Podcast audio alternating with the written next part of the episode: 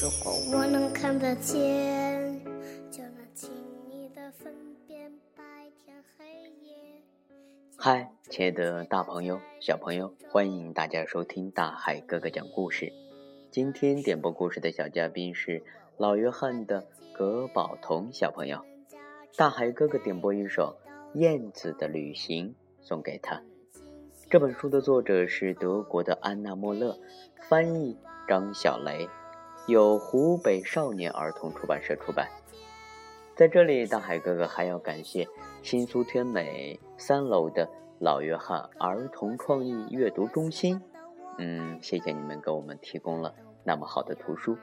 亲爱的宝贝儿，如果你也在老约翰接到过这本书，现在就让我们一起打开书本，来分享今天的好故事。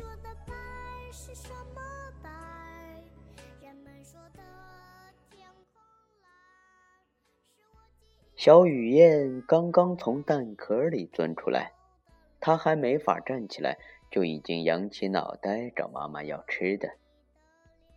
谁会给它送吃的来呢？雨燕爸爸飞到它面前，把一团小虫子塞进了它的嘴巴。小雨燕的妹妹这个时候也浑身湿漉漉的钻出蛋壳，跟孵蛋的时候一样。雨燕爸爸、雨燕妈妈要轮流出去找食物。有时候啊，爸爸留在窝里给宝宝们取暖；有的时候则是妈妈留下来。很快啊，小雨燕身上的羽毛就丰满起来了。它开始试着在狭窄的窝里伸展翅膀，偶尔呢，也会好奇地凑到洞口向外。张望。终于啊，他鼓起勇气走出温暖的家，到外面的世界瞧一瞧。小雨燕蹲在窝边，往外轻轻一跳，然后张开翅膀，就这样飞起来了。小家伙轻盈地划过天空，叫声在蓝天上回响。他不停地练习，飞呀飞呀。终于啊，它也可以像其他的雨燕一样熟练的滑翔、转向。一看到小虫子出现，它就会立刻张开嘴巴，吞掉它。夜幕降临了，小雨燕和伙伴们啊越飞越高。他们在高空中一边飞行一边休息，度过长长的夜晚。只有当那些……呃，爸爸妈妈的雨燕们啊，才会回到自己的窝里，为新生的宝贝们取暖。小雨燕已经慢慢长大了，现在天空才是他们的家。夏末，年轻的雨燕已经飞得很棒了，可是天气越来越冷，昆虫呢也越来越少。雨燕和同伴们准备启程，飞到遥远的南方去。他们飞过陆地，飞过海洋，飞过高山。他们沿着沙漠一路向南，跨过草原，又穿越森林。有时啊，他们漫步云端；有时又调皮的和地面来一次亲密的接触。终于，雨燕的队伍来到了非洲的南部。有一天，雨燕在一群山羊的头顶上盘旋着。想要逮几只小虫子填饱肚子，可是他突然撞到了一只山羊，重重的摔到地上。他奋力的挣扎着，想重新飞起来，可惜他的双腿没有一点儿力气，怎么也站不起来。